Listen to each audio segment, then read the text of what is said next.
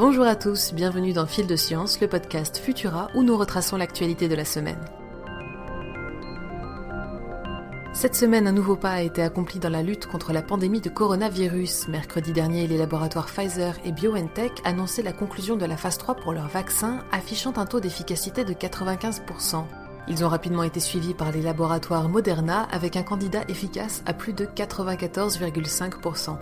Petit avantage pour l'instant pour le vaccin Moderna qui pourrait être aisément stocké à des températures allant de 2 à 8 degrés tandis que Pfizer annonce pour l'instant une température de stockage bien plus contraignante de 70 degrés, une précaution superflue selon certains experts qui devra être évaluée plus en détail afin d'éviter toute erreur potentiellement fatale. Mauvaise nouvelle pour Arecibo, le légendaire radiotélescope complété en 1963 devra malheureusement être détruit après des décennies de bons et loyaux services.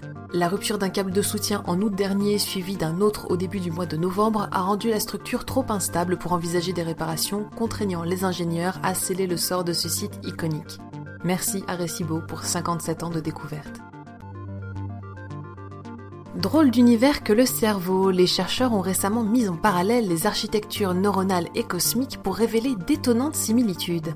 En dépit des ordres de grandeur qui séparent ces deux structures, ils ont observé des recoupements frappants dans les fluctuations de matière qui les caractérisent.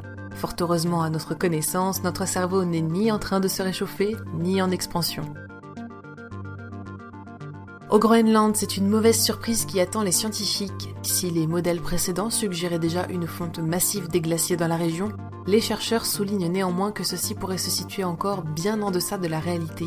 Depuis la fin du 19e siècle, l'étiolement des glaciers Jacobshaven, Helheim et Kangerlussuaq a d'ores et déjà contribué à lui seul à une élévation du niveau de la mer de 8,1 mm. Et pour finir sur une note légère, le palmarès des pires mots de passe de l'année 2020 a récemment été publié par la société NordPass.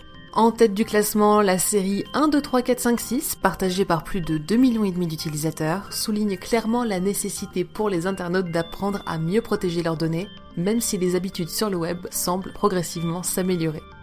Le top 10 des mots de passe et le reste de nos actualités sont à découvrir sur Futura, bien entendu. Pour ne rien manquer de l'actualité scientifique, rendez-vous sur les plateformes de diffusion pour vous abonner à Fil de Science et à nos autres podcasts. Si cet épisode vous a plu, n'hésitez pas à nous laisser un commentaire et 5 étoiles sur vos applications. On se retrouve vendredi prochain à 18h30 avec toujours plus de nouveautés scientifiques. Bon week-end à tous